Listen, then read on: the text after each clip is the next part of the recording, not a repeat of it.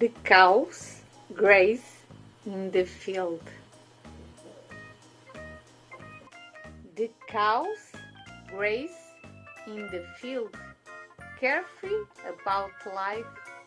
They eat the green pastures, the grass is their food. With white and black body, spotted with opposite colors, wandered happily in the pastures and on the slopes. Bless us all with their presence they manifest. They are a symbol of good times when fat they present themselves. Their meat and milk are for us food, they roam the fields joyfully and without regrets.